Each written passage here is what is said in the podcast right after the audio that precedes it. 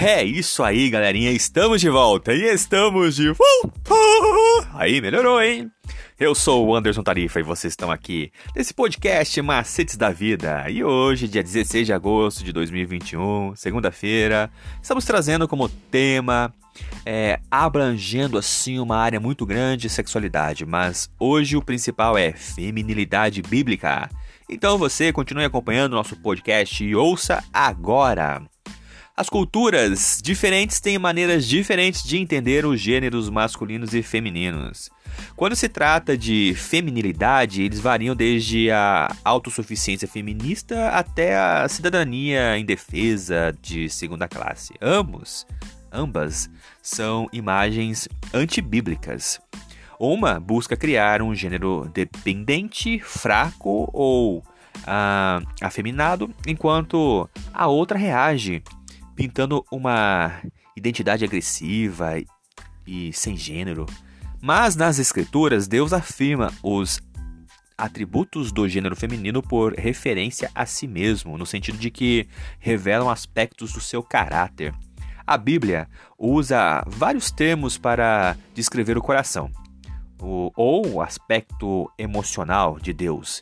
Lá em Isaías 63, 3, 13, ele compara o conforto de Deus ao conforto de uma mãe. Em Isaías 42, 14, compara a dor e a paixão de Deus com a de uma mulher que está passando por dores de parto.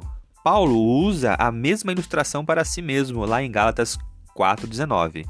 A habilidade da mulher de criar por meio do parto e o tema do útero são usados em Isaías 66 e Salmos 71, 29 e vai por diante, né? No entanto, ainda que o amor de mãe seja grande, como está escrito em Isaías 49:15, o com, ele o contrasta com o amor de Deus, exaltando sua compaixão e bondade acima de qualquer amor humano por um filho.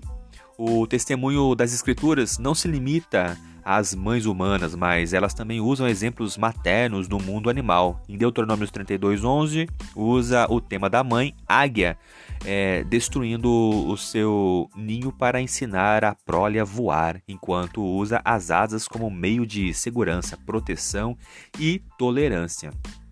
Agora, já em Mateus 23, 37 e Lucas 13, 24, elas escrevem as declarações de Cristo do terno amor de Deus para reunir seus filhos como a mãe galinha que ajunta os seus filhos debaixo das suas asas. E além de destacar os temas de proteção e amor, Oséias 13:8 compara o coração de Deus à paixão e à fúria da mãe ursa, que está despojando dos seus filhotes. Uma das passagens mais claras sobre a feminilidade ideal é encontrada em Provérbios 31. Neste texto são destacadas as virtudes tradicionais de beleza, diligência e sabedoria.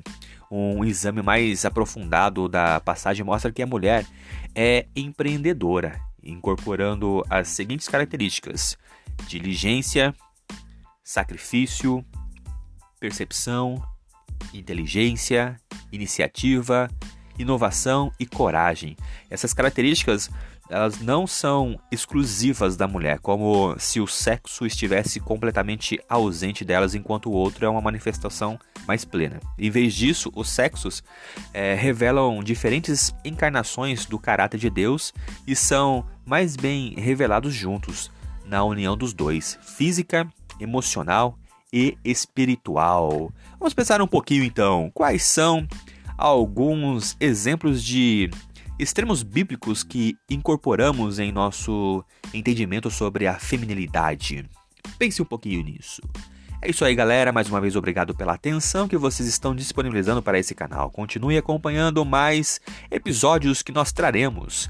Eu sou o Anderson Tarifa e vocês estão aqui nesse podcast Macetes da Vida. Por hoje é só e valeu, eu, eu, eu!